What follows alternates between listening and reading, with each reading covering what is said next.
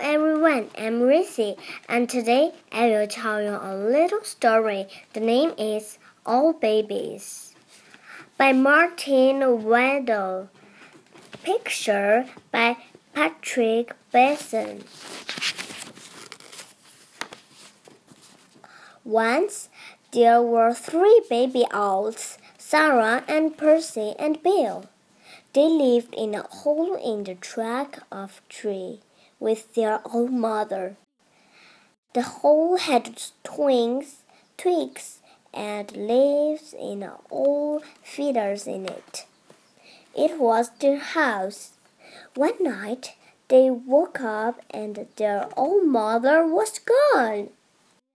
Where's my mommy? asked Sarah. Oh my goodness, said Percy. I want my mommy, said Bill. The baby owl thought, all owls sings a lot. I think she's gone hunting, said Sarah. To get us our food, said Percy. I want my mommy, said Bill. But the old mother didn't come.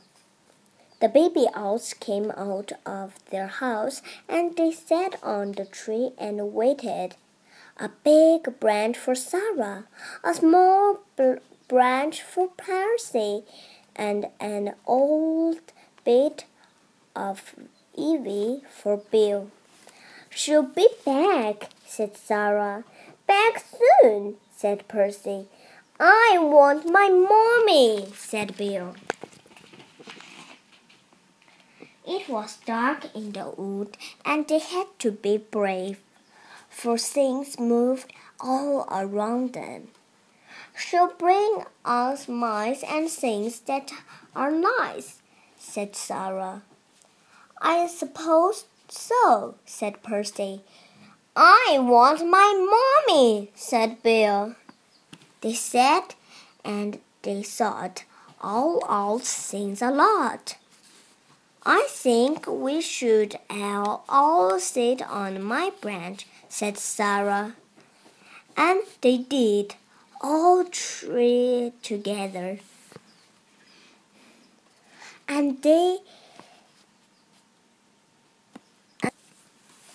and they did all three together. Suppose she got lost, said Sarah, or a fox got got her, said Percy. I want my mommy, said Bill.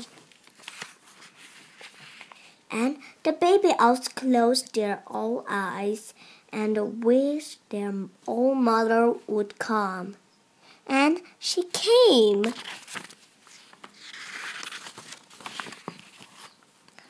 Soft and silent, she so swooped through the trees to Sarah and Percy and Bill. Mommy! they cried. And they flapped and they danced and they bounced up and they bounced up and down on their branch. What's all the fuss? Their old mother asked. You knew come back. The baby owl thought, oh, All owls sings a lot. I knew it, said Sarah. And I knew it, said Percy. I love my mommy, said Bill. The end. Good night. Have a good dream. Do you like Sarah, Percy, or Bill? Can you tell? Can you tell me?